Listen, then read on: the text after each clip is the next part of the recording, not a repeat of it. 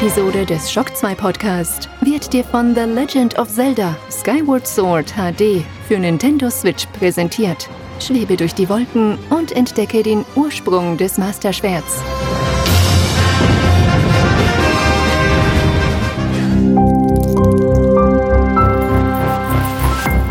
This is Shock 2.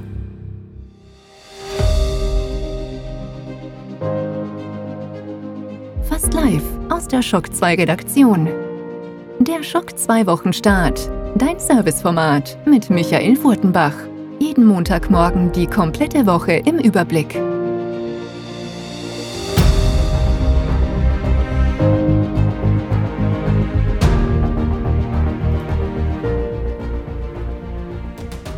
Hallo, willkommen und guten Morgen bei einer neuen Folge Schock 2 Wochenstart und vielen Dank, dass ihr wieder mit dabei seid. Ich gebe es aber gleich am Anfang zu, diesmal werde ich die halbe Stunde nicht ganz halten können. Ganz im Gegenteil, wir werden die Stunde entweder knacken oder zumindest dran kratzen. Aber der Grund ist ein guter. Neben den regulären Rubriken gibt es diesmal wieder ein Gespräch. Gleich nach den Top 10 erwartet euch ein Gespräch mit dem Ben. Mit dem habe ich am Freitag mich schon unterhalten über die News der Woche. Anders kann man es gar nicht sagen, denn Wolf hat ihren Handheld vorgestellt ein Gerät im Formfaktor mehr oder weniger der Nintendo Switch. Was das Ding kann und was der Ben und ich davon halten, das in unserer persönlichen Analyse. Wie gesagt, nach den Top 10 News wird es dann diesen Einspieler geben mit circa einer halben Stunde, wo wir über das Steam Deck von Wolf reden werden. Jetzt aber zurück zum Wochenstart, denn diese Woche ist ja auch einiges passiert, wo wir jetzt auch zurückblicken können. Anfang der Woche gab es gleich eine kleine Überraschung für alle Shock 2 VIPs. Da gab es nämlich den nächsten Schwung an Consola D Archiv Podcasts und zwar nicht nur fünf reguläre Folgen, also die nächsten fünf regulären Folgen, sondern darüber hinaus auch zwei Specials. Aber auch die regulären Folgen haben es absolut an sich, denn wir hatten damals ja natürlich jede Menge Pressereisen, wo wir schon das Mikro da natürlich mit haben, weil langsam aber sicher spielt sich das ein und wir haben im Hinterkopf immer gehabt, wir brauchen auch Content für den Podcast und deswegen gibt's immer mehr Einspieler, immer mehr Interviews und auch immer mehr Gäste. Allein dieser 24. Podcast da hätte ich äh, wirklich viel Geld gewettet, dass das jetzt eine spätere Folge ist und nicht erst die 24, äh, nicht schon die 24. vom 17. Februar, wie gesagt. Da hatten wir nämlich zu Gast im Studio den Hannes Seifert. Hannes Seifert ist ein absoluter Industrieveteran, ähm, hat mitgegründet Neo, hat mitgegründet Rockstar Vienna und damals eben seine neue Firma Games That Matter. Die stellt er vor im Podcast, aber natürlich reden wir auch über die ganze Vergangenheit. Wir reden über den Amiga, wir reden über diverse diverseste Dinge. Und ich muss sagen, gerade diese 24 Folge, die macht auch heute noch mir beim Zuhören Spaß und ich hoffe euch da draußen auch, weil echt viele interessante Sachen da passiert sind. Und auch der Hannes Seifert, der nachher noch ähm, seinen Weg äh, gemacht hat, der wurde dann Chef von IO Interactive, also von den Hitman-Machern, ja, und ist heute bei Riot, also bei den äh, League of Legends Entwicklern und ich denke mir die ganze Zeit, eigentlich sollten wir den langsam sicher wieder mal einladen in den Shock 2 Podcast, denn es ist echt lang her, 17. Februar 2007, seit wir dieses Gespräch gemacht haben. Und ja, ich glaube, den werde ich bald wieder anschreiben und werde sagen, wir müssen jetzt mal nach fast 20 Jahren da ein neues Gespräch aufzeichnen. Dann ist einfach viel passiert. Ähm, und das wäre, glaube ich, sicher nett. Ansonsten, wie gesagt, äh, jede Menge Dinge, die in diesen Podcasts passiert sind, Pressereisen, die wir covern, aber natürlich auch die großen Ereignisse und deswegen gibt's auch zwei Specials. Ähm, das eine vom 17. März, ein großes Special zu Ghost Recon Advanced Wars 2, das ist rausbringen mit allem drum und dran, aber dann natürlich auch eine große Sondersendung zum Europastart, das war nämlich auch erst 2007, der PlayStation 3. Ja, also da äh, alle Informationen damals zur dritten PlayStation. Und das, glaube ich, ist ein, ein schönes rundes Paket. Äh, es hat ein bisschen gedauert zwischen dem letzten Archivpaket und diesem Archivpaket. Das waren einfach E3 und auch ein paar andere Dinge, die da hineingefallen sind. Wir werden jetzt wieder schauen, dass wir alle 14 Tage für euch neue Consular D Archivausgaben dann auf den Server zur Verfügung stellen. Äh, die Links bekommt ihr dann immer auf Patreon und auf Steady, wenn ihr VIP seid. Die Beschreibung der Folgen und so, was um was es da ging, die könnt ihr auch nachlesen, wenn ihr keinen seid, sowohl im Forum als auch hier auf der Shock 2 Webseite und wir verlinken das natürlich in den Shownotes, dass ihr dann gleich äh, die Informationen griffbereit habt. Was gab sonst noch diese Woche? Mitte der Woche ist dann das Embargo gefallen von The Legend of Zelda Skyward Sword HD. Da gab es nicht nur das Review, sondern auch einen Spezialpodcast mit dem Florian Scherz, der für uns auch das Review gemacht hat. Sprich, ihr habt die volle Ladung Zelda bekommen. Wird einer oder sagen, was, die volle Ladung? Das ist aber nicht typisch für Shock 2. Stimmt, wir haben da noch einiges im Betto. Es kommt noch ein Trivia, es kommt noch ein Gewinnspiel und ein großes Special rund um das HD-Remake von dem Zelda, das ja zurück zum Ursprung der Saga springt. Sonst gab es auch noch einige Neuigkeiten, zum Beispiel auch im Forum, aber dazu dann mehr später am Ende der Sendung. Jetzt springen wir aber direkt hinein in den Wochenstart wie könnte es anders sein? Wir starten mit den Top 10 der letzten Woche. Schock 2 Top 10. Die meistgelesenen Artikel der letzten Woche. Das sind die meistgelesenen Shock 2 Artikel zwischen 12.07. und 18.07. und es geht los mit einem ja, Videotipp, ein Video, eine Dokumentation, die ihr euch gratis anschauen könnt, nämlich zu Demon Souls. Und zwar hat NoClip eine wirklich, wirklich schöne Dokumentation produziert. Die ist jetzt veröffentlicht worden und wirft einen Blick hinter die Kulissen äh, dieses Remakes, der Entstehung dieses Remakes, das ja ein Remake ist des ursprünglichen Souls-Spiel. Und wer nur irgendwas damit anfangen kann oder wer generell auch ein, ein, ein äh, Interesse an Spieleentwicklung hat, sollte sich das anschauen. Ist wirklich schön produziert und absolut kostenlos auch verfügbar. Alles weitere findet ihr in der News auf Platz 10 in den Charts. Auf Platz 9 eine News, und das habe ich hier im Forum geschrieben, die ich noch nicht ganz durchblicke und ihr könnt mir gern Feedback geben bitte gebt mir auch Feedback gerne hier im Topic dann zum Wochenstart wie das, wie das entsteht, ja, denn es gibt einen neuen Rekord, nämlich Super Mario 64 ist ab sofort das teuerste Videospiel. Und ich verstehe es noch nicht ganz, denn das Spiel wurde eigentlich, ja, ähm, hatte gerade auch Jubiläum gefeiert.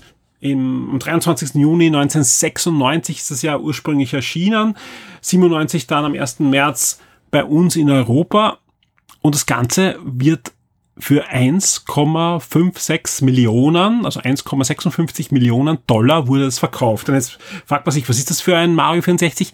Ein ganz normales. Das Einzige, was das Besondere ist, es ist versiegelt. Aber es ist eine ganz normale US-Version, wenn ich das richtig sehe, von Super Mario 64. Und zum Beispiel der, der letzte Rekordhalter war ein The Legend of Zelda um 870.000 Dollar. Das war aber eine frühe Produktionskopie des Spiels. Also da war irgendwas anders an der Packung. Also das lasse ich mal alles noch einreden, weil das sind seltene Versionen. Die gibt's dann vielleicht viermal in, auf der ganzen Welt oder dreimal auf der ganzen Welt und so weiter. Und da kann man natürlich die Preise hochtreiben, wenn man irre ist und wenn man Sammler ist. Das verstehe ich alles noch irgendwie. Aber jetzt ist Mario 64 jetzt nicht so wirklich das seltenste Spiel. Also das wurde doch etliche Millionen Mal verkauft. Ja, also ich glaube so 11 Millionen Mal wurde Mario 64 verkauft. Da gibt's doch sicher ein paar noch versiegelte. Also ich, ich verstehe es nicht. Ich, ich sag ganz ehrlich, die News verstehe ich nicht ganz, aber wir haben es geprüft, das stimmt alles, ja. Ähm, aber da gibt es doch so viel schöne, seltene Spiele, die nur bei irgendwelchen Events verwendet wurden und so weiter. Das sind ja dann wirklich die, die Kronjuwelen jeder Sammlung, solche Dinge, wenn man die hat, ja. Aber Mario 64, also nichts gegen das Spiel, ist ein großartiges Spiel, ein Meilenstein der Videospielgeschichte, aber es wurde im 11 Millionen Mal verkauft und ich bin mir sicher, unter den Hörern, die das jetzt hören, ja, gibt es etliche, die ein Original Mario 64 mit Karton zu Hause haben. Ja, wahrscheinlich nicht versiegelt, das sehe ich schon ein, ja. Aber den Preissprung, hui. Ja, äh, kommen wir zu Dingen, die ich verstehe, zum Beispiel Platz 8. Es geht nämlich um Star Trek, da bin ich zu Hause. Äh, ein neuer Star Trek-Film soll kommen, nämlich 2023 und das ist ein weiterer Film. Ein, nämlich ein anderer Film wurde ja schon angekündigt vor, vor einigen Monaten von, den Drehbuch, von einer Drehbuchautorin von Star Trek Discovery und das soll jetzt ähm, ein weiterer Film sein und da steht diesmal Matt Shackman dahinter und den kennt man von Game of Thrones, Dr. House, Good Wife und zum Beispiel auch von Wonder Vision zuletzt, wo er auch Regie geführt hat. Also durchaus spannend, dass Paramount jetzt gleich wieder mehrere Filme in Produktion gibt. Das heißt, die sind alle in Pre-Produktion, aber beim Shackman-Film gibt sogar eben schon einen Erscheinungstermin im Jahr 2023, der mit, mit Datum sogar kommuniziert wird, also der scheint jetzt wirklich auf Schiene zu sein. Wir werden sehen. Äh, auf Platz 7 ein wirklich schönes Reaction-Video. Reaction-Video ist es so ein Ding, da bin ich mir auch nicht ganz sicher, verstehe ich es einfach nicht oder ist Fremdschämen da ein Ding, was dazugehört. Aber bei dem Fall ist es ganz was anderes, denn es geht um ein Reaction-Video, das Deadpool gemeinsam mit Korg aufgezeichnet hat. Korg, das ist der ja, steinige Außerirdische aus Thor 3, der auch äh, später dann bei ähm, einem Adventure-Teil ja auch dann noch mitgespielt hat. Und von niemand Geringeren verkörpert wird. Ja, also das, das ist ja computeranimiert mehr oder weniger, aber die Bewegungen und auch die Sprache werden eingesprochen und bewegt von Taika Waititi. Taika Waititi selbst, der Regisseur von Thor 3, aber auch von vielen, vielen anderen Sachen. Und er hat auch bei Mandalorian mitgemischt und bei, ich weiß nicht was. Also der, der macht wirklich viel und viel, vor allem viel cooles Zeug, sowohl als Schauspieler als eben auch als Regisseur. Und das Schöne ist, er spielt auch eine Rolle im neuen Ryan Reynolds Film. Und Ryan Reynolds ist Deadpool und deswegen nimmt jetzt Korg mit Deadpool ein Reaction-Video zu Free Guy auf. Habt ihr das verstanden? Ich glaube schon. Also egal, ob ihr es verstanden oder nicht habt, geht auf diese News und schaut euch dieses Reaction-Video an, weil es ist einfach herrlich komisch und ich könnte mir auch vorstellen, dass Free Guy cool wird. Free Guy, wer eben das noch nicht sagt, auch da gerne mal den Trailer anschauen. Da geht's um einen NBC in ein Open World Videospiel aller äh, Just Cause, äh, GTA und name it, ja. Und der kommt eines Tages drauf, dass er eigentlich gar nicht sterben kann, weil er eben ein NBC ist und ähm, da irgendwie auch die Möglichkeiten dann plötzlich bekommt, wie auch immer. Und bringt halt dieses Spiel dann komplett durcheinander. Mehr oder weniger ist das die Handlung von dem Film ist eine Komödie mit Ryan Reynolds, die sich an Videospieler zu richten scheint. Wie auch immer, schaut euch das Reaction-Video an zwischen Korg und Deadpool. Aber jetzt weiter in den Top 10. Wie erfolgreich ist Black Widow im österreichischen Kino weltweit und auf Disney Plus? Antworten gibt's in der News auf Platz 6. Wir kommen zu Platz 5. Rebel Moon. Wem sagt das was? Das war ein Star Wars Film, der vor ein paar Jahren durch die Gerüchteküche ge gegeistert ist. Zack Snyder war damals auch schon mit an Bord, sollte das Drehbuch schreiben und vielleicht auch Regie führen. Damals noch alles unter George Lucas. Das war noch vor Disney. Dann kam Disney und hat ja diesen, ja, äh, Schlussstrich für viele Projekte, für viele Projekte bedeutet. Fernsehserien, Kinofilme und so weiter wurden ja dann nicht mehr weiterverfolgt, die ja unter George Lucas in Produktion waren. Jetzt kommt Rebel Moon zurück. Zack Snyder setzt diesen Film jetzt um als Film und wenn man sich die Beschreibung durchliest, das wird schon Star Wars sein. Es ist eigentlich ein Star Wars Film ohne Star Wars Lizenz und das Ganze wird auf Netflix umgesetzt, denn Zack Snyder hat ja bekanntlich eine, einen Deal mit Netflix, wo er Filme machen kann. Zuletzt ging es ja um Zombies und jetzt geht er in den Weltraum und setzt Rebel Moon um und wir werden sehen, was daraus wird kommen wir zu Platz 4 und das ist leider eine sehr, sehr traurige News, denn der Comiczeichner Robson Rocher ist diese Woche an den Folgen einer Corona-Infektion gestorben, mit nur 41 Jahren. Ein Künstler, der in den letzten Jahren, gerade wenn man DC Comics gelesen hat, einer der absolut besten und begnadetsten Künstler überhaupt war.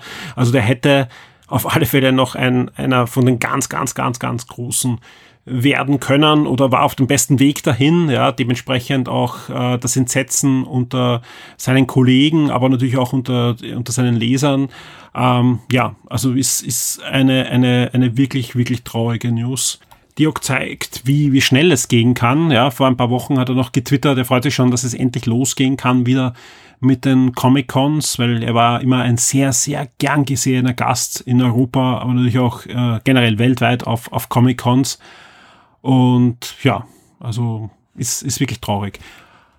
Auf Platz drei ein, ein Kino-Review. Vielen Dank an den Clemens, der ist für uns ins Kino gegangen und hat sich Space Jam The New Legacy angesehen. Das ist letzte Woche ins Kino gekommen. Wir hatten rechtzeitig vor dem Kinostart noch das Review auf der Shock 2 Webseite. Alles weitere findet ihr im Review. Auf Platz zwei ein weiteres Review und das ist nichts anderes als das Review zum Spiel der Woche, nämlich The Legend of Zelda Skyward Sword HD und wie schon eingangs angesprochen, da findet ihr auch auf dem Podcast-Feed schon einen passenden Review-Podcast mit jede Menge Informationen rund um dieses Spiel.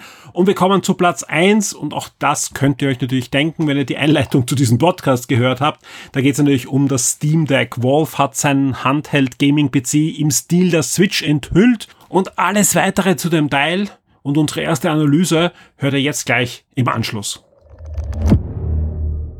Ja, ich freue mich sehr, bei mir in der Leitung ist schon der Ben. Hallo Ben. Servus. Ja, wir haben ein schönes Thema, das wir wieder miteinander plaudern können. Ich habe es eh schon angesprochen.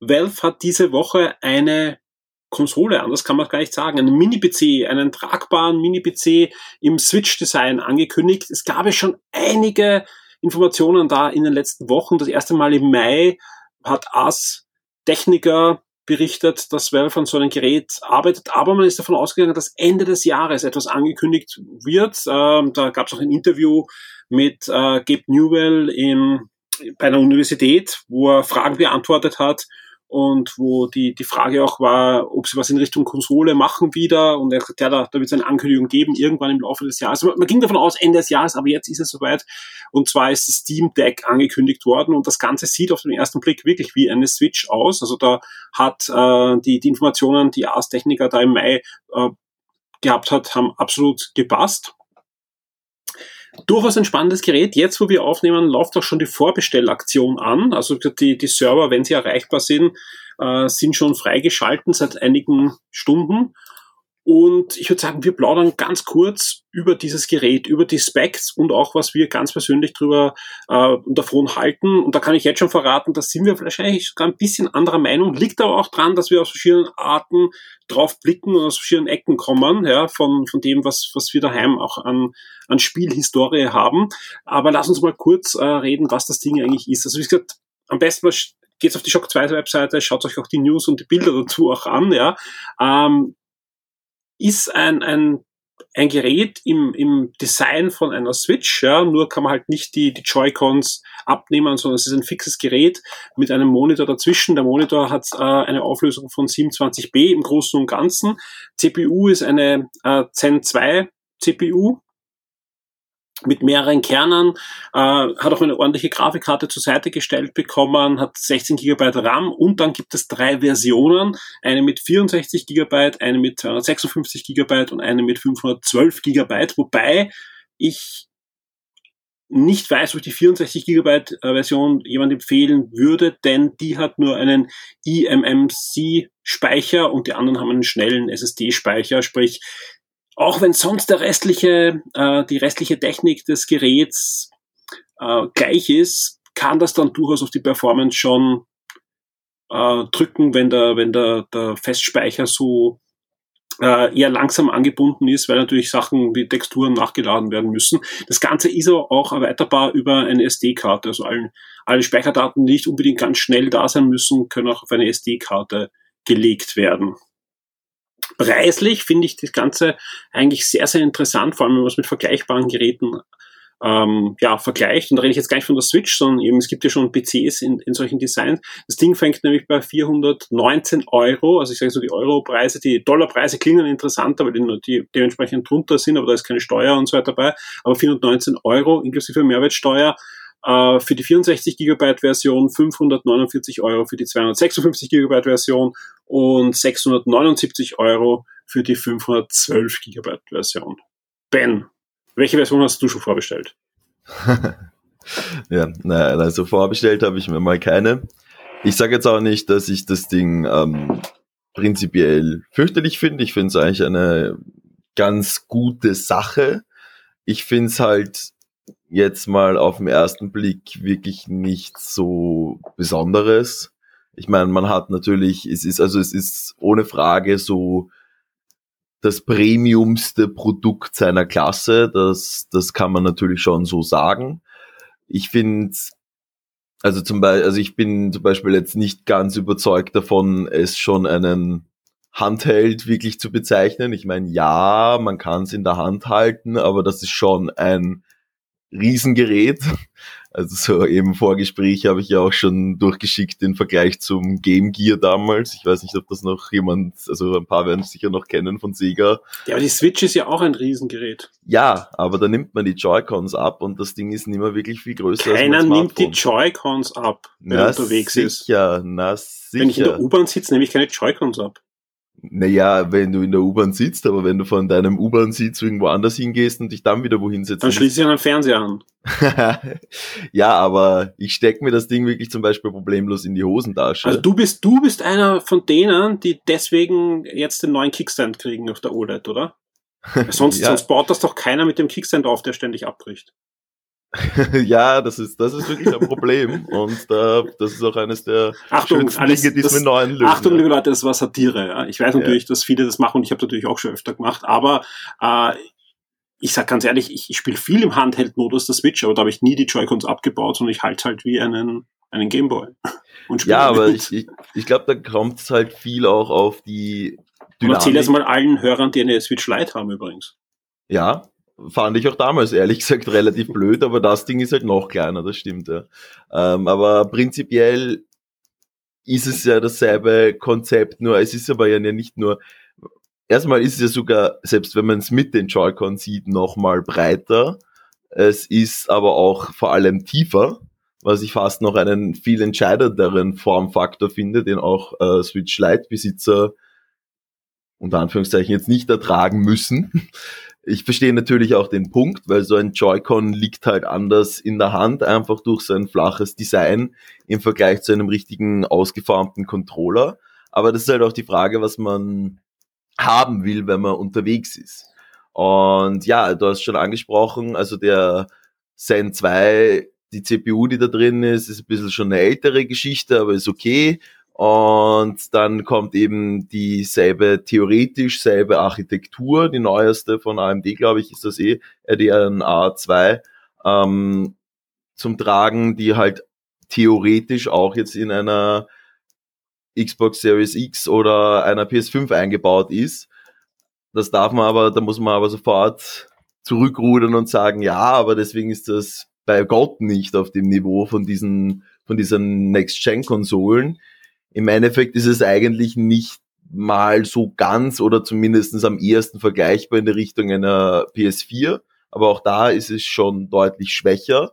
Und das muss einem halt auch bewusst sein, dass das das Maximum ist, was man bekommen wird, weil aus einer PS4 ist natürlich über die Jahre dann doch noch einiges rausgeholt worden, aber das war halt möglich, weil spezifisch für diese Plattform perfekt fein gedrillt und getrimmt wurde habe ich eh schon ein paar Mal an verschiedensten Stellen rund um Shock 2 äh, Diskussionen, Artikel und sonstige Sachen dazu beschrieben. Es ist halt wirklich nicht eine, das macht einen gigantischen Unterschied, ob ein Spiel für eine Plattform entwickelt worden ist oder eben nicht.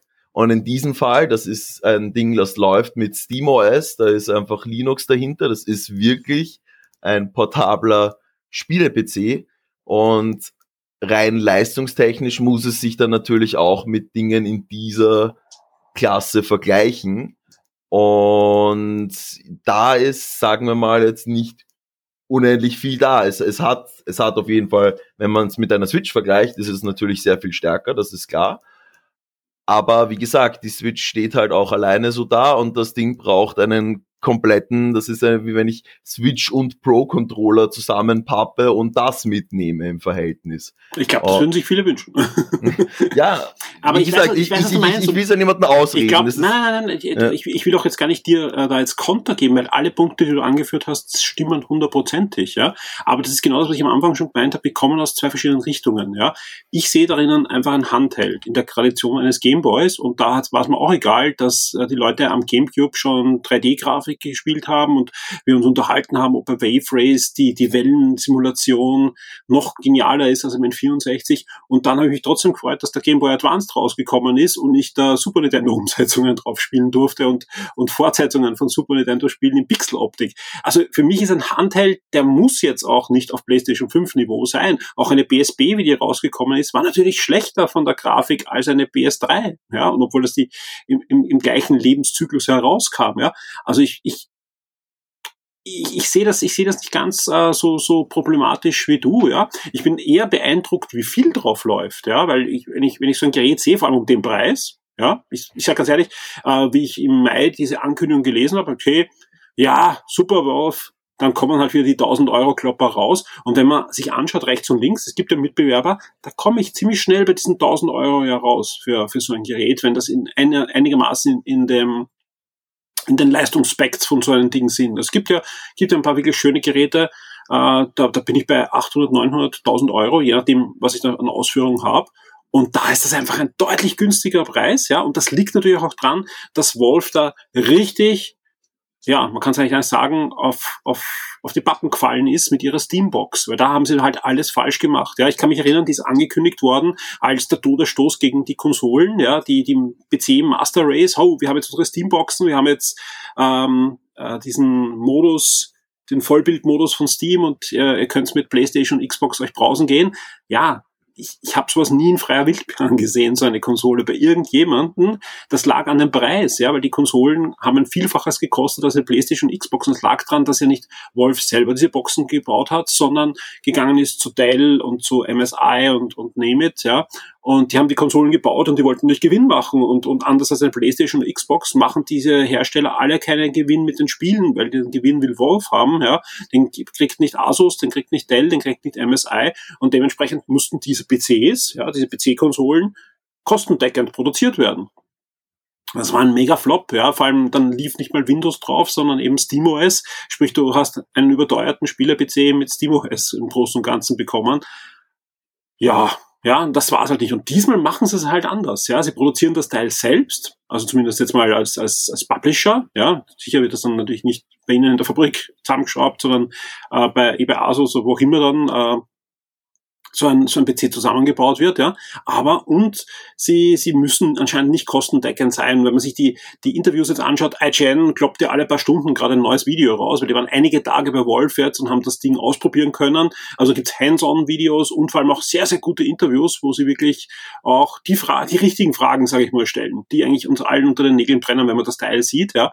Und da kann ich sagen, am Papier und so weiter es, es hat einen Grund, ich habe meins bestellt. Also ich meine, bestellen kann man es ja noch nicht, man kann sich eine Registrierungs-, Vorregistrierung irgendwie klicken.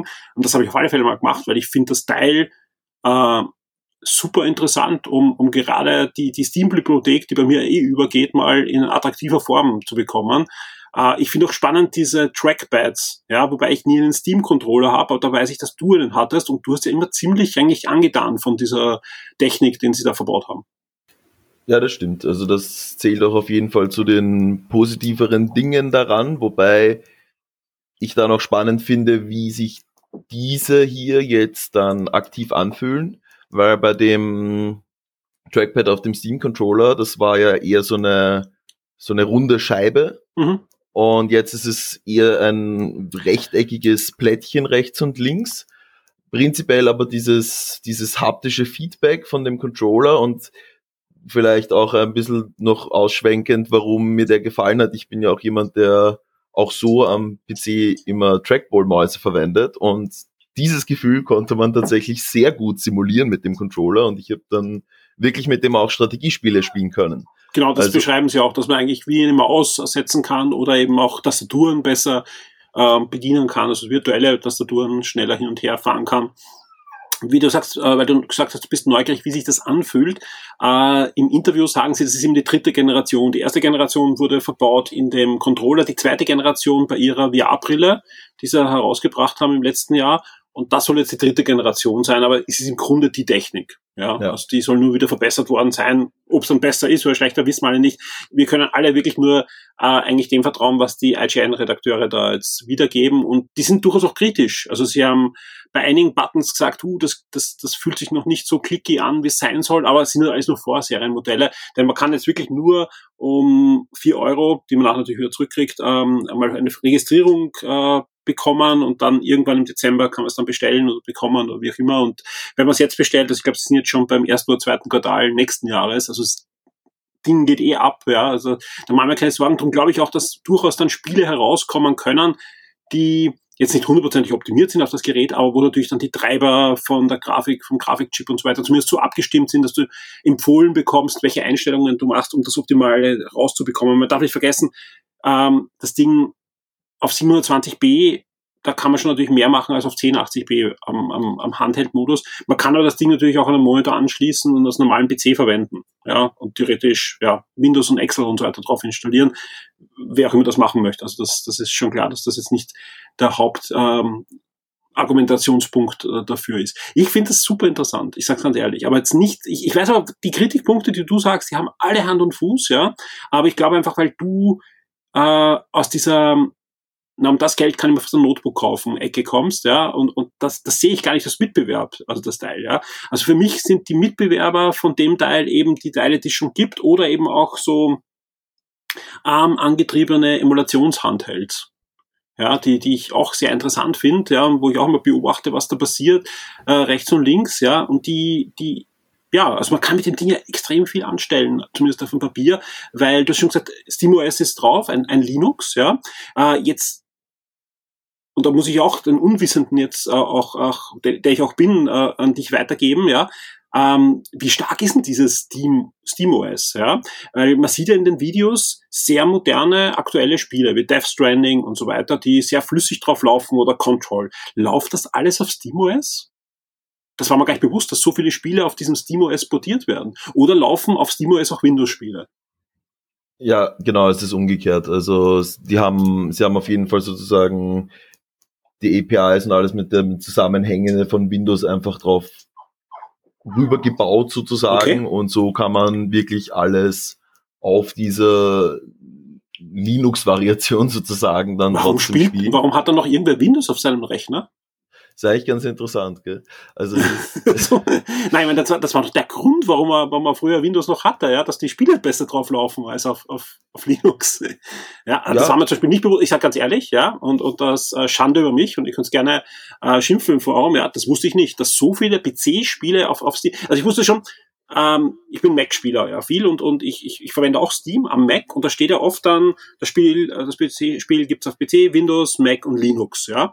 Und Linux ist, ja, mehr oder weniger dort, wo der Mac ist, ja, also eher weniger, gefühlt, ja. Aber wenn da alle Windows-Spiele auch drauf laufen, finde ich das sehr, sehr spannend. Was natürlich aber auch möglich ist, dem, auf dem Teil zusätzlich oder auch alleinig Windows zu installieren und einfach zu sagen, ja, Steam ist eh schön, danke für die günstige Hardware, aber ich bin Game Pass Mitglied und ihr installiert euch auf dem Teil einfach Xbox Game Pass und könnt dann die Spiele entweder nativ, wenn die Hardware stark genug ist, spielen oder ihr streamt es euch auch im Browser und habt ja. eigentlich die optimale tragbare Xbox plötzlich. Ja, das ist, das ist eh eine. 399 Euro. Ja, ich glaube, was nicht 420 jetzt? Äh, oh, 424, ja. Ja, aber ist auch im Prinzip jetzt nicht so dramatisch der Unterschied. Da muss ich auch dazu sagen, ja, gebe ich dir, um zum Beginn des Gesprächs zurückzukehren, aber ähm, gebe ich dir übrigens recht, das ist schon, macht schon einen gewaltigen Unterschied, die verschiedenen Speichervarianten. Also ich glaube, in der zweiten Variation hat man dann eh schon diese N M2, NVMe. Genau, den schnellen SSD-Speicher. Genau. SSD-Speicher also drinnen, das ist, das ist, das ist schon wirklich sehr viel schneller. Auf der einen Seite, auf der anderen Seite sind wir dann halt schon auch wieder über 500 Euro drüber. Ja. Ähm, und bei der einen Version, ja, ich meine, bei einem bei einem Switch-Spiel zum Beispiel ist es halt auch nicht so ein Problem, das auf der SD-Karte zu haben, weil die Dinger auch einfach nicht so groß sind und sehr kompakt gehalten sind in den meisten Fällen, sage ich einmal, und ohnehin auf diese Hardware hingetrimmt wurden, dementsprechend genau darauf gemacht wurden, dass sie jetzt sozusagen nicht so lange laden, selbst wenn sie nur von einer SSD und einer nicht allzu starken CPU da drauf geladen werden. Das hat man natürlich alles jetzt bei dem Ding auch nicht. Das heißt, ähm, wird spannend, wie langwierig das dann wird, wenn man tatsächlich ein Spiel, also man kann, das haben sie schon auch schon gesagt, du kannst absolut die Spiele auf einer MicroSD-Karte installieren. Inzwischen auch schon einiges, aus denen kann man auch schon einiges rausholen. So langsam sind die gar nicht mehr. Also wenn die die modernsten Standard da verbauen, sind die gar nicht mehr so langsam, aber natürlich nicht, da hast du recht, also nicht vergleichbar mit einer SSD. Also das ja, und, und das muss man halt auch ein bisschen einberechnen, weil ich kann es jetzt natürlich nicht genau sagen, ähm, wie viel jetzt das OS abnehmen wird, das haben sie auch, glaube ich, nicht gesagt. Mhm. Aber ja, also ganz die 60 werden es dann also auf jeden Fall auch nicht sein. Ja. Und je nachdem, was man dann da drauf haben will, ist man damit eigentlich schon wieder voll nach einem Spiel. Also da, ähm, die, das ist das, was ich am Anfang gesagt habe. Ich kann niemand die 64 Gigabyte Version empfehlen. Ja. Auch wegen dem Speicher, weil einfach, ihr holt euch, er, er, er kauft euch das mit, mit weniger Performance und auch mit viel ja, es ist ja, es ist das Vierfache, das ihr kriegt an Speicher. Also es ist, der Preis ist ja wirklich, ich finde den Anstieg vom Preis ja auch wirklich okay. Ähm, und auch 549 ist für das Kisten eigentlich nicht viel. Wobei es ist natürlich viel Geld und, und jetzt ist der Punkt, ja. Das soll sich wirklich nur jemand kaufen, der wirklich Handheld-Gamer ist, ja.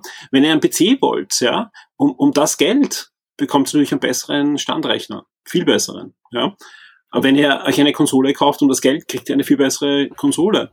Ja, äh, wenn ihr Nintendo-Fan seid, um das Geld kriegt ihr bessere Nintendo-Konsole. Also wie gesagt, das ist einfach so, ähm, das, das Fenster ist jetzt nicht unendlich groß, für die das Gerät da ist. Ich glaube nur, äh, durch die Offenheit, ja, was natürlich auch die Gefahr ist, ja, weil wenn sich das alle kaufen und eine Xbox draus machen, dann, dann, dann geht die Rechnung natürlich auch, auch nicht auf, weil das, Gewinn, glaube ich, Gewinn machen die Leute nur, wenn, wenn die Leute auch bei Steam dann ein paar Spiele kaufen, ne, weil da verdient ja. halt Wolf mit jedem Spiel.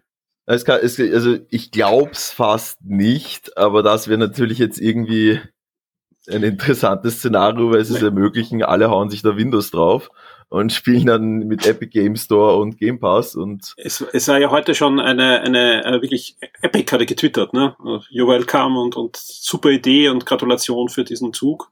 Ja. Weil, aber, das, weil, aber nicht nur, weil sie jetzt glauben, dass alle Epic in, äh, installieren drauf, ja, das, das, das war gar nicht. Sondern ich glaube schon, dass das auch äh, einfach, weil sie wissen, egal wie erfolgreich das ist, das ist schon ein wichtiger Zug für den PC-Spielemarkt. Und, und, und ganz ehrlich, welche großen Innovationen hat es da gegeben in, in den letzten Jahren? Da kannst du mir jetzt gern widersprechen, aber in Wirklichkeit hat es Versuche gegeben mit der Steambox, ja, da wirklich mal auch äh, eine, einen anderen Drive hineinzubekommen. Aber, aber sonst, das, die einzige Entwicklung, die ich jetzt in den letzten Jahren verfolgt habe, die nach außen zu mir gedrungen ist, ja, und ich bin jetzt nicht der große PC-Spieler, ist, dass es jetzt einfach mehr Stores gibt und dass Epic Millionen, aber Millionen hineinputtert mit Gratis-Spielen, dass die Leute in den Epic Game Store kommen und dass am Anfang die Leute da alle drüber geschimpft haben, die Steam-Fans, und jetzt äh, die Leute sich jede Woche Gratis-Spiele holen. Hm. Das ist, glaube ich, die Entwicklung, die, die sich so in den letzten Jahren getan hat, ja. Also immer mehr in, in diese Stores aller iOS und, und Android. Ja, kommt ja auch jetzt dann mit Windows 11 wie einen, eine überarbeitete Version vom Windows Store wieder und so weiter. Also ja, das hört eh nicht ja. auf.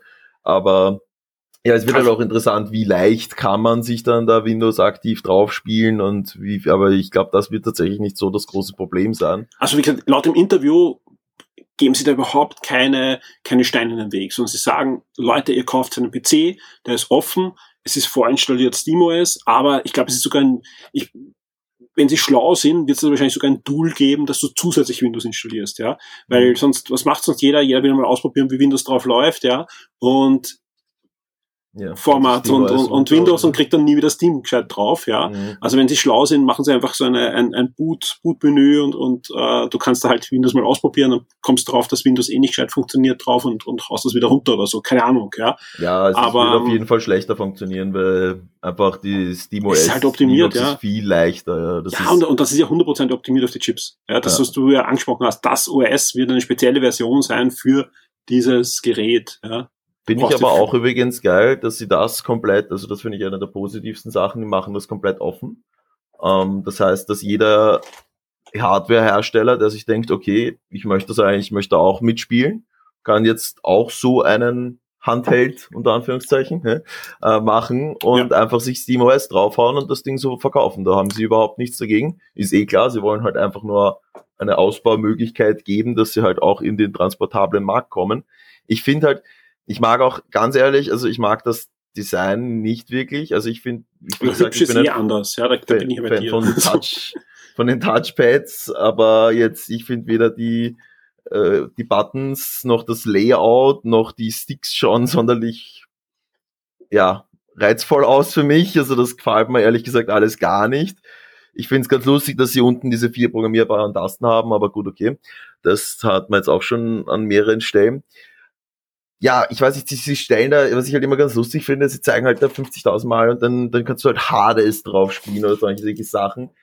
das sehe ich absolut nicht, dass das die Anwendungsmöglichkeit ist, weil zum Beispiel ein Hades, aber eh fast alle diese coolen Indie 2D Indie-Games mhm. kannst du auch auf der Switch spielen und das ist funktioniert einfach. Ich glaube, ich glaube eher, also. ja, ich, ich, ich glaube, das, das ist nur zu Brot. Ich meine, sie zeigen ja auch wirklich auch, auch AAA-Spiele. Also Schon. Control und das und ist auch, aber da ist jetzt glaub, die Frage, mag glaub, man das unbedingt so haben? Also. Da, da gebe ich da recht, ja. Ich glaube eher den, ein Hades oder auch die anderen Indie-Spiele, da überlegst du dir eher, wenn du ein PC-Spieler bist, ja, der so ein Humble Bundle irgendwann gekauft hat, wo 50 Indie-Games sind, äh, für, für 15 Euro und die hat er in seiner Bibliothek und noch nie gespielt, ja, Mhm. Dann kannst du auf, ich glaube, das ist so ein Gerät, wo du sagst, okay, du bist eh jeden Tag zwei Stunden in der U-Bahn unterwegs, da probiere ich jetzt mal meine Steam-Bibliothek aus, ja, und dann kann sich das schon rechnen, weil wenn ich ein, ein, die Spiele alle einzeln auf der Switch nochmal kaufen muss, ja, bei der ja, gibt es eben keinen Game Pass. Auf der Switch gibt's keinen Game Pass, mhm. ja, also das ist das der, der,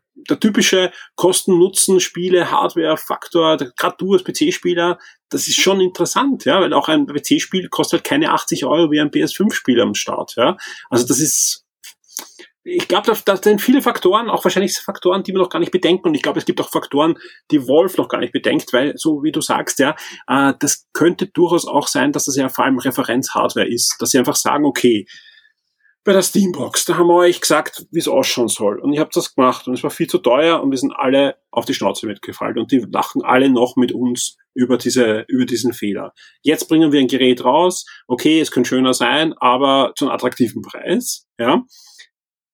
Sprich, wenn jetzt ein Asus, ein Dell etwas nachbauen will, dann muss das schon wirklich richtig, richtig viel besser sein, dass es teurer ist. Ich war vor zwei Jahren ja auf der E3, da hat es allein drei Hersteller gegeben, die genau solche Geräte gezeigt haben. Ja. Windows drauf, ja, einer sogar, und das war, das Design war um einiges hübscher und man konnte die Joy-Cons, sage ich jetzt, sogar abnehmen. Ja, ich bilden aber ein, der ist dann verklagt worden von einer anderen ja. japanischen Firma.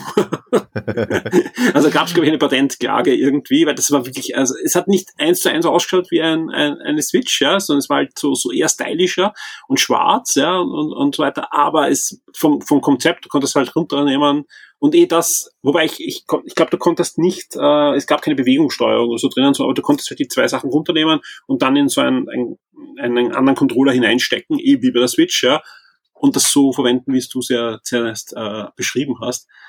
Ja, also ich bin gespannt, was da passiert. Ja, also ich habe jetzt auf alle Fälle so einen Registrierungscode geholt. Ob ich es mir dann kaufen werde oder nicht, das, das wird wahrscheinlich auch die Berichterstattung jetzt dann bringen in den nächsten ähm, Wochen und Monaten. Das finde ich ähm, sehr gut, wie sie das machen. Ja. Also das würde ich mir bei allem einfach wünschen. So, du kannst das nur kaufen, wenn du einen Account damit verbunden hast, was schon ein paar Steam-Spiele hat Natürlich. und sonstige Geschichten, weil, ja, ja ich meine, wir haben halt einfach eine riesige Halbleiter-Chips-Flaute derzeit und das, da geht's ja nicht immer darum, dass halt alle, die es haben wollen, es nicht bekommen, sondern da geht's halt wirklich in, in der ersten Welle immer darum, dass halt alle mal schnell alles wegkaufen, was möglich ist. Genau und dann halt wieder für, für sehr viel teurer verkaufen und das ein bisschen, ein bisschen zugegen zu wirken, das finde ich immer so sympathisch äh, an welchen, die halt eher lieber ihre Software verkaufen wollen, als im Vergleich zu Nvidia, denen es halt wurscht ist, die einfach nur ihre Grafikkarten loswerden wollen, egal an wen, ist natürlich das Sympathische, dass die wollen, dass so viele Leute wie möglich dieses Ding in der Hand haben und sich da, darauf dann wieder Software kaufen, im Vergleich zu, ja, passt, äh, wenn ein Scout bei uns 20.000 Dinge abkauft, dann umso besser. Ja, also das finde ich, finde ich ganz nett, dass wahrscheinlich, nachdem du es jetzt auch einfach geschafft hast, ist das jetzt so ein bisschen meine, mein Referenzwert, aber wahrscheinlich die meisten, die eins haben wollen, auch eins bekommen werden. Das finde ich super. Ich, die Frage ist wann. Also ich glaube, wir sind jetzt schon bei Ostern oder so. Ah ja, okay.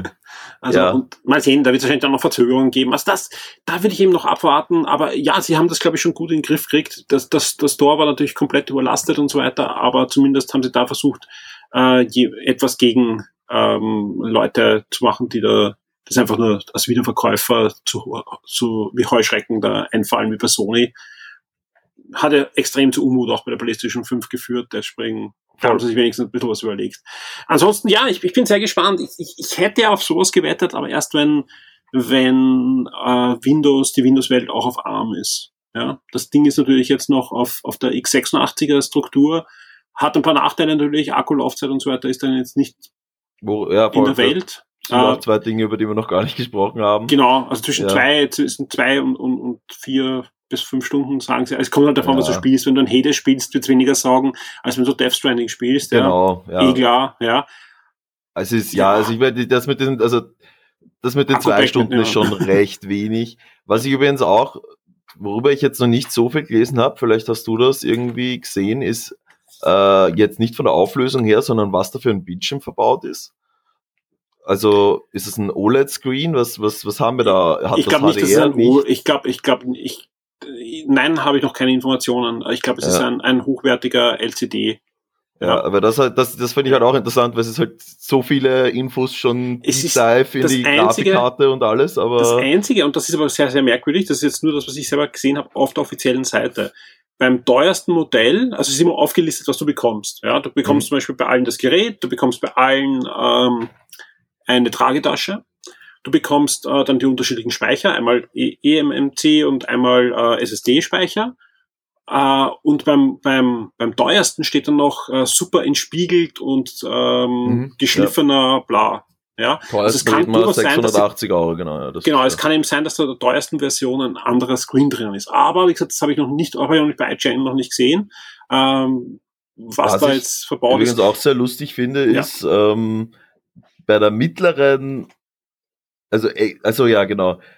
Äh, Dock ist übrigens bei keinem dabei, sollte man vielleicht auch auf der Seite anmerken, ist jetzt nicht unbedingt notwendig, man kann, äh, weil sie sagen halt dazu, ja, du kannst jedes USB-C-Dock verwenden, ist ja auch, passt ja auch eigentlich voll, also da gibt's ja auch relativ billige 10 Geschichten, wo man einfach nur dann, ja, im simpelsten Fall USB-C auf HDMI und fertig. Das geht ja super. Aber das ist jetzt halt bei keiner dabei. Und ja, genau, dann gibt's halt nochmal eine exklusive Tragetasche und eine virtuelle Tastatur mit exklusivem Design dabei. Das finde ich halt auch irgendwie Ja. ganz witzig, weil das ist ein PC. Also, wenn man da nicht alles anpassen kann, wie man will, wenn man es möchte, dann ja. wir, leben, wir leben in einer Zeit, wo, wo Watchfaces von Mario 2000 Euro kosten. Ja, ja. Das haben wir auch die Woche gesehen. Also Stimmt. nein, also ich würde ich, ich würd sagen, dass das sind einfach Beigaben. In Wirklichkeit zahlst du für den, mehr, für den höheren Speicher und vielleicht für den besser entspiegelten Monitor, das, das muss man dann sehen. Also das habe ich auch noch nicht gelesen, dass die anderen einen anderen Monitor haben. Sie sagen auch zum Beispiel in einem Interview, dass sie absolut gleich sind bis auf den Speicher. Also es kann auch sein, dass sie das dann einfach nur angeben oder wir werden das dann sehen. Wir werden auf alle Fälle weiterhin darüber berichten. Wie gesagt, äh, eine zweite Folge News ist eben auch jetzt schon gerade wieder auf Shock 2 online gegangen. Da geht es darum, um die Möglichkeit, zum Beispiel auch Gamebase und auf Epic Game Store drauf zu installieren. Ähm, und sonst wird es wahrscheinlich dann in, in den nächsten Monaten immer wieder Informationen geben. Bis ich, ich bin mal gespannt, wenn es dann Digital Foundry in die Hände bekommt und dann mal richtig durchmisst, was das Ding jetzt mit leisten kann. Ja, weil wir spekulieren natürlich und ja, Play- PlayStation 4 hin und her. Äh, es gibt auch jetzt zum Beispiel Aussagen, dass man eine VR-Brille anhängen kann, ob das was bringt, ob das was äh, Sinnvolles ist. Wie Also ich sage, da, da, ich- da gebe ich dir gleich einen Call, nein. Ja, aber das, das habe ich auch bei der normalen PS4 gehört und wir wissen alle, Nein, PS4 hat dann das habe ich mir schon gedacht, dass die das hinbekommen, dass sie es da perfekt optimieren, aber das, das frisst so viel. Aber ich bin sehr gespannt, wie das innen übrigens aufgebaut ist. Das weiß Ja. man ja jetzt eigentlich auch noch nicht. Was da jetzt eigentlich alles sozusagen in den seitlichen Controllern drinnen steckt und ob da, weiß ich nicht, ob da vielleicht wirklich ein modulares Design möglich gewesen wäre und Nintendo einfach schon mit Klage gedroht hat oder sowas und wir das deswegen nicht mehr sehen, weil ja, so wie ich es mir jetzt denke, hängen da sicher irgendwelche Akkuteile oder sonstige Geschichten auch Da wird viel Akku rein. sein. Aber ja. vielleicht, also das ist meine Hoffnung. Ich freue mich auf eine andere Version von dem Ding, wo man vielleicht die Controller Ja. abnehmen kann. Ich, ich, ich glaube, ich glaub, da- ja, das mit dem Controller abnehmen glaube ich nicht, aber es wird welche geben, die dünner sind, einfach dann in den nächsten ja, Monaten und Jahren von anderen Herstellern wird es da was geben. Also ich glaube schon, dass das ein, vor allem ein Referenzdesign ist von Valve und die dann nichts dagegen haben, wenn andere Hersteller dann äh, sagen, wir machen auch für Steam, Steam Decks halt unter anderen Namen. Ja, das passt ja auch. Also es ist, es ist, es ist spannend. Ich werde es ein bisschen in diesem Fall ausnahmsweise mal nicht sofort dabei sein, sondern eher von außen Sagst du jetzt, nachher bettelst mich an. Ja, ja. naja, so einmal in der Hand halten wäre schon interessant dann. Ja, wenn's das Werden wir sehen. wirklich bekommst. Ben, Vielen, vielen Dank für diese erste Einschätzung. Ist hier ein bisschen länger geworden, als ich mir äh, erhofft habe, sage ich einmal, ja. Aber ist einfach ein super spannendes Teil. Es wird ja auch fleißig diskutiert im Forum und da lade ich auch alle ein. Kommt ins Forum. In dem Fall gar nicht jetzt unter das Topic, außer ihr bezieht euch direkt auf eine Aussage von Ben oder von mir. Dann gerne ins Topic zum, zum Wochenstart hineinschreiben. Ansonsten, wenn es um das Steam Deck geht, da gibt es ein eigenes Topic, da wird fleißig diskutiert und wir freuen uns da immer, wenn es dann natürlich auch frische Stimmen gibt die eine eigene Meinung dazu haben und uns sagen, ja, ich habe es bestellt oder ich habe es nicht bestellt und warum und wieso. Das interessiert uns. Vielen Dank an dich, Ben, für deine Zeit. Ich hoffe, wir hören uns bald wieder. Und bei euch da draußen, es geht gleich weiter mit dem Wochenstart. Immer gerne. Tschüss, servus. Die Spiele-Neuerscheinungen der Woche. Und da ist sie, die Release-Liste für die 28. Kalenderwoche zwischen 19.07. und 25.07. und wir starten am 20. Juli mit Chris Dales für PC, PS4, PS5, Switch, Xbox One und Xbox Series und das Ganze soll eine Liebeserklärung sein, eine charmante Liebeserklärung an japanische Rollenspiele und es wird ein Shock 2 Review geben. Zwar noch nicht am 20. Juli, aber sicher in den nächsten Tagen und Wochen. Und der Florian freut sich da schon sehr, dieses Spiel anzusehen, denn die Trailer wirken wirklich charmant, anders kann man es gar nicht sagen. Wir bleiben am 20. Juli und wir bleiben bei Rollenspielen, denn bei Akibas Trip Hellbound and Debriefed für PC, PS4 und die Switch handelt es sich ebenfalls um ein solches. Dann gibt's auch noch Death Door für PC, Xbox One und die Xbox Series. Das ist ein neues kleines Action-Spiel und auch Mini Motor Race kommt für den PC. Das ist eine Bastelsimulation und nichts anderes als die Fortsetzung von Mini Metro. Und das ist ja wirklich ein Spiel, das gibt es sowohl für iOS, Android, PC, Mac, Linux und ich weiß nicht für was alles sonst. Ein wirklich wunderbares Spiel, wo man eine kleine U-Bahn-Simulation hat und das anhand der U-Bahn-Karte, dieser typischen U-Bahn-Karten, die es ja weltweit gibt, versuchen muss, neue Linien zu ziehen und Waggons in die richtige Richtung zu bringen und so weiter. Und Mini Motorways, das gibt schon seit längerem exklusiv für Apple Arcade und kommt jetzt auch für den PC, macht nichts anderes als setzt noch eins drauf, denn hier müsst ihr Straßen bauen und äh, Busse und Straßenbahnen und ähnliches auf die Wege bringen Sprich, ihr seid ein bisschen freier als bei den U-Bahnern, ist aber auch ein bisschen trickier, aber macht nicht weniger Spaß. Wir kommen zum 21. Juli, da erscheint nämlich The Witcher Monster Slayer für iOS und Android. Ja, das ist ein AR-Game und man könnte sagen, es ist nichts anderes als Pokémon Go im Witcher-Universum. Ja, also unbedingt mal den Trailer anschauen. Wer Witcher-Fan ist und gern mal wieder unterwegs sein möchte mit der Handykamera und in der realen Welt auf Monsterjagd gehen möchte, das ist euer Spiel. Am 22. Juli geht's weiter mit der Rich and Blind Mate äh, für PC, PS4, Xbox One, PlayStation 5 und Xbox Series. Ist ein Horror-Adventure für alle, die wieder gerne mal einen gepflegten Horror haben möchten. Und auch Sims 4 Spieler bekommen Nachschub, nämlich Landhausleben für PC, PS4, PS5, Xbox One und die Xbox Series. Dann gibt's auch noch eine Umsetzung Urban Trial Tricky gibt es ja schon länger für die Switch. Jetzt erscheint das Motocross Stunt Spiel, anders kann man es glaube ich gar nicht beschreiben. Ich habe es mal in Genre Geschicklichkeit klassifiziert. Ähm, erscheint jetzt für PC, PS4 und die Xbox. Und auch Last Stop erscheint für PC, PS4, PS5, Switch, Xbox One und Xbox Series ein neues Adventure. Ebenfalls noch am 22. und diesmal erscheint es wirklich nach zwei Verschiebungen, wird Warhammer 40.000 Battle Sector erscheinen. Jetzt mal für den PC, später kommen dann Konsolenfassungen. Wir testen das schon seit circa einer Woche. Das Review ist auch fertig und wird am Montag erscheinen, also rechtzeitig zum Release. Ich kann aber jetzt schon spoilen, es ist eines der deutlich besseren Warhammer-Spieler und wenn ihr generell schon ein bisschen im Warhammer-Universum unterwegs seid, könnte das sogar ein richtig, richtig gutes Spiel für euch sein. Also da, die machen da sehr, sehr viel richtig. Ähm, ja, alles weitere gibt's dann im Review ab Montag auf der Shock 2 Webseite. Am 23. Juli haben wir noch ein Spiel für euch. Auch hier geht's um eine Umsetzung. Orcs Must Die 3 erscheint für PC, PlayStation 4, PlayStation 5, Xbox One und die Xbox Series. Das Ganze ist ein Action-Tower-Defense-Spiel. Gab es schon zwei Teile, beide sehr, sehr gut. Auch der dritte Teil ist super. Warum wissen wir das? Das Ganze ist eigentlich ein exklusives Stadia-Spiel. eines der wenigen Spiele, die es geschafft haben, exklusiv auf Stadia zu erscheinen. Jetzt aber ist da die, ja, das Embargo gefallen, sprich das Spiel kann für alles andere auch umgesetzt werden. PC, PlayStation 4, PS5, Xbox One und Series bekommen jetzt ihr Orc Must Die 3 am 23. Juli. Die Shock 2 Serien und Filmtipps für Netflix, Amazon und Disney Plus.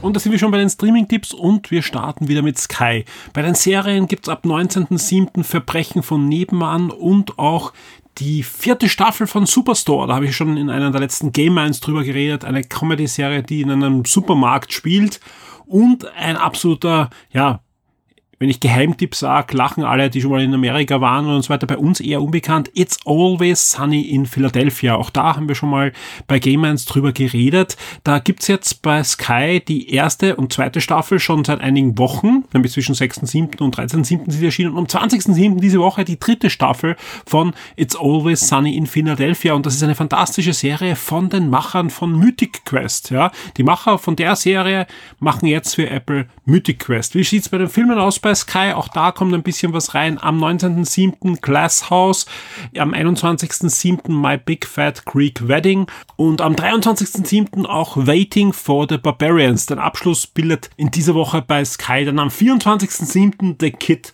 Detective. Und es geht auch schon weiter mit Netflix. Die starten am 20. Juli mit der Blacklist in die achte Staffel und am 23. Juli gibt's die zweite Staffel von Sky Royo. Und wir kommen oder bleiben beim 23. Juli, denn da gibt's dann auch noch Master of the Universe Revelation, eine Serie, auf die ich mich wirklich sehr, sehr, sehr freue und hoffe, dass sie meine Kindheitserinnerungen nicht komplett kaputt macht. Aber ich bin da guter Dinge, denn ja, Kevin Smith steht dahinter, der, der kann einmal sein Nerd-Handwerk sehr gut. Aber wir bleiben bei Retro, denn am 23. gibt's dann auch die zweite Staffel von Filme. Das waren unsere Kinojahre.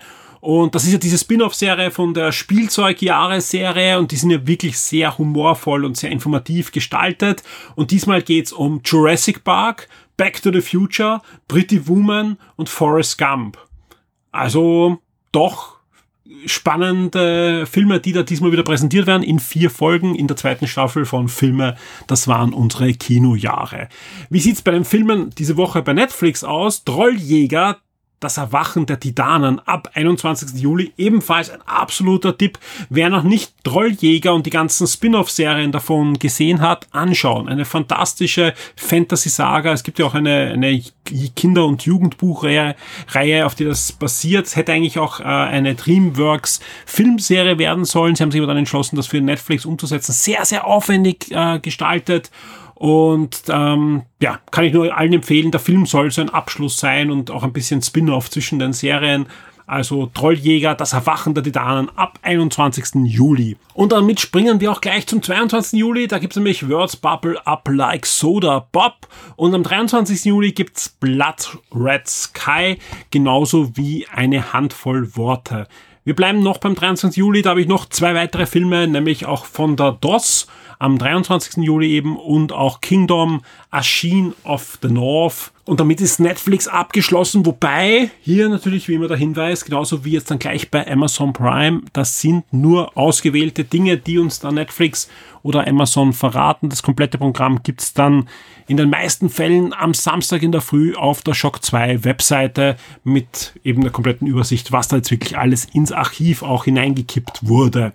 Wir kommen auch jetzt gleich zu Amazon Prime. Eine Serie ist uns schon bekannt gegeben worden, nämlich die Synchronfassung von Tam. Äh, erste Staffel ab 23. Juli. Bei den Filmen sieht's ein bisschen besser aus. In puncto Freigiebigkeit was Informationen der zukünftigen Inhalte betrifft.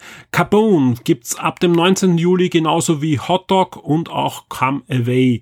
Ebenfalls noch ab 19. Juli Fabricated City, genauso wie die Wachowski-Version der Anime-Serie Speed Racer und auch Zeitern ändern dich am 19. Juli noch gezeigt werden. Wir kommen zum 20. Juli, The Green Mile, sehr gute Verfilmung von Stephen King, äh, ist da dann verfügbar und am 21. Juli gibt's dann Störche, Abenteuer im Anflug, genauso wie The Last Samurai und am 22. Juli erwartet euch The Career, genauso wie die Literaturverfilmung Emma und auch Gott des Gemetzels wird ab 23. Juli verfügbar sein, genauso wie die deutsche Eigenproduktion Jolt. Und damit sind wir auch schon bei Disney Plus angelangt. Da gibt's wieder zwei Termine, die wichtig sind nächste Woche. Das eine ist der 21. Juli, das zweite der 23. Juli. Am 21. Juli die neue Serie Turner und Hutch. Und das ist eine Serienfortsetzung von Scott and Hutch. Und ja, also viel mehr braucht man gar nicht damit zu sagen. Wer den Tom Hanks Film von damals kennt, weiß, was in etwa euch erwarten wird jetzt da in der Serie. Sehr spannend finde ich die Dokumentationsserie Behind the Attraction. Da werden alle Folgen äh, hineingeschoben in Disney Plus. Da habe ich ein bisschen in die Trailer hineingeschaut. Super spannend. Da geht's wirklich, so wie der Titel es sagt, um die Attraktionen bei Disney World, Disneyland, also bei den Disney Parks, aber ein bisschen anders, als man es bisher gesehen hat. Es gibt ja schon ein paar Disney World, Disneyland äh, Dokumentationen bei Disney Plus und auch sonst gibt's die ja auch im, im Netz. Aber da, das ist schon ein bisschen mit mehr Tiefgang, wie so Attraktionen dann auch geplant werden und, und wie das dann funktioniert, wenn sie, wenn sie laufen. Ebenfalls noch am 21. Juli gibt's dann auch noch das Making-of zu Loki, Marvel Studios gemeinsam unbesiegbar, eben die Loki-Folge, im Anschluss an die Loki-Staffel, die ja letzte Woche leider zu Ende ging.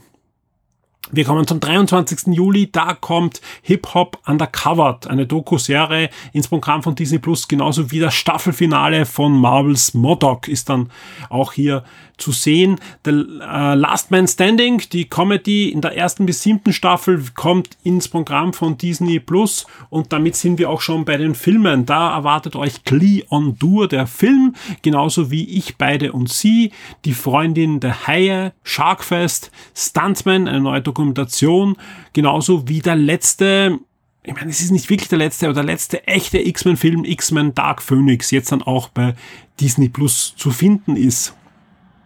Es gibt dann auch wieder Sportfilme, nämlich zum Beispiel The Dominican uh, Dream, genauso wie There's No Place Like Home und auch Year of the Scab. Das sind alles ISBN-Filme und auch der Film Why Him wird dann ab dem 23. Juli verfügbar sein bei Disney Plus.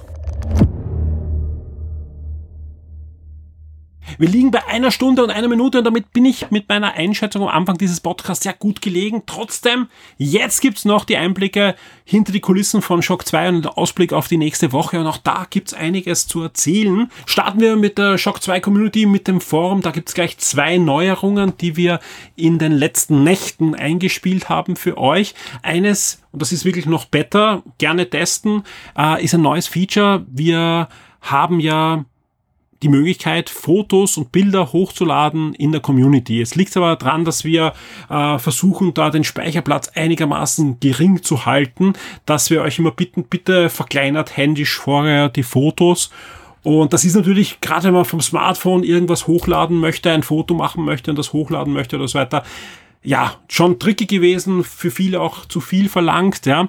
Ähm, es gibt ab sofort eine ein Feature, eine neue Funktion, wie gesagt noch in der Beta, die verkleinert schon auf eurem Smartphone das Foto, das Bild, das ihr hochladen wollt, in einem Maße, wo es dann noch immer gut dargestellt wird, aber halt schon verkleinert ist und lädt es dann hoch. Also sprich, ihr braucht keine externe Software mehr und so weiter. Für alle, die aber sagen, hey, ich lade die Fotos sowieso irgendwo anders hoch und binde sie dann ein, damit sie noch größer sein können, damit äh, einfach noch mehr da ist oder einfach um den Speicherplatz für Shock 2 zu schonen, gerne weiterhin bitte das machen. Ja, wie gesagt, wir versuchen weiterhin das Forum auf einen sehr, sehr schnellen SSD-Speicher zu stellen. Das kostet aber leider im Betrieb deutlich mehr, als wenn wir das über Festplatten machen würden oder irgendwelche anderen deutlich geringere Geschwindigkeiten da fahren würden.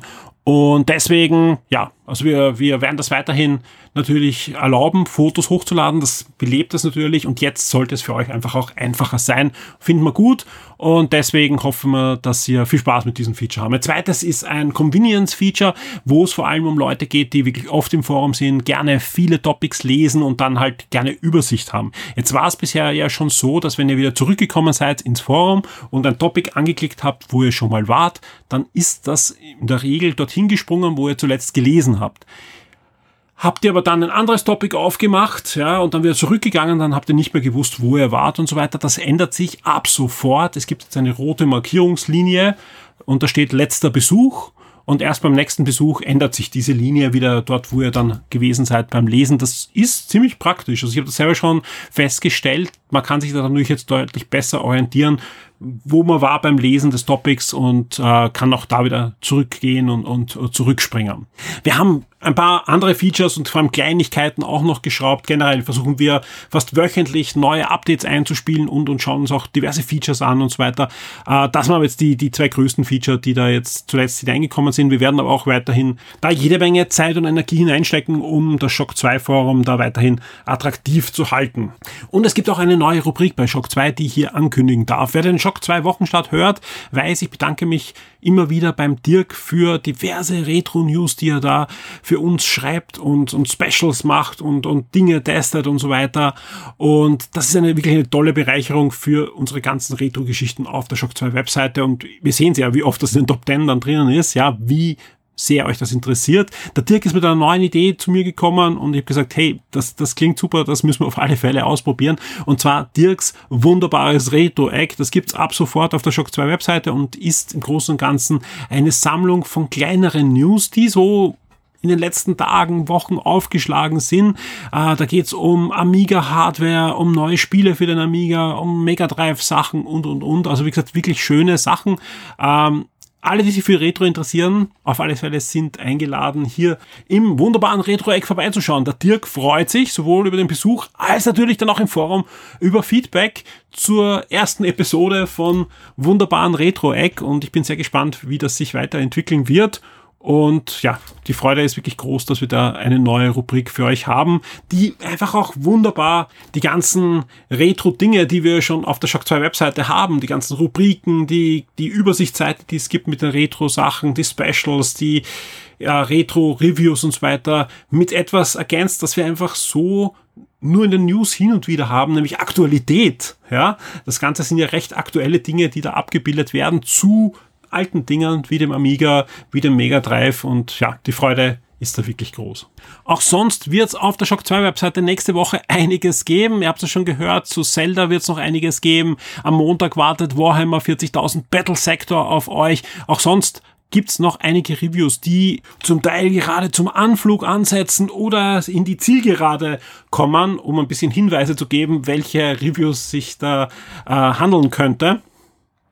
Und wir haben die Woche ja auch noch ein bisschen was vor. Gemeinsam hoffentlich, damit dass ihr auch auf der Shock 2 Webseite gemeinsam mit uns die Streams schaut. Denn am 22. Juli, diese Woche um 19 Uhr, ist die E-Play Live Show. Und auch wenn jetzt die Woche sogar noch eine News war, dass auch keine Star Wars Spiele neu angekündigt werden, hoffe ich doch, dass zumindest die, die schon mal angekündigt wurden, gezeigt werden oder andere spannende Dinge. Ich kann euch nicht versprechen, dass es wirklich cool wird und wir andere Sachen sehen außer Battlefield, wie es so weitergeht und Apex Legends, aber ich glaube, dass ja schon noch das eine oder andere im Köcher hat.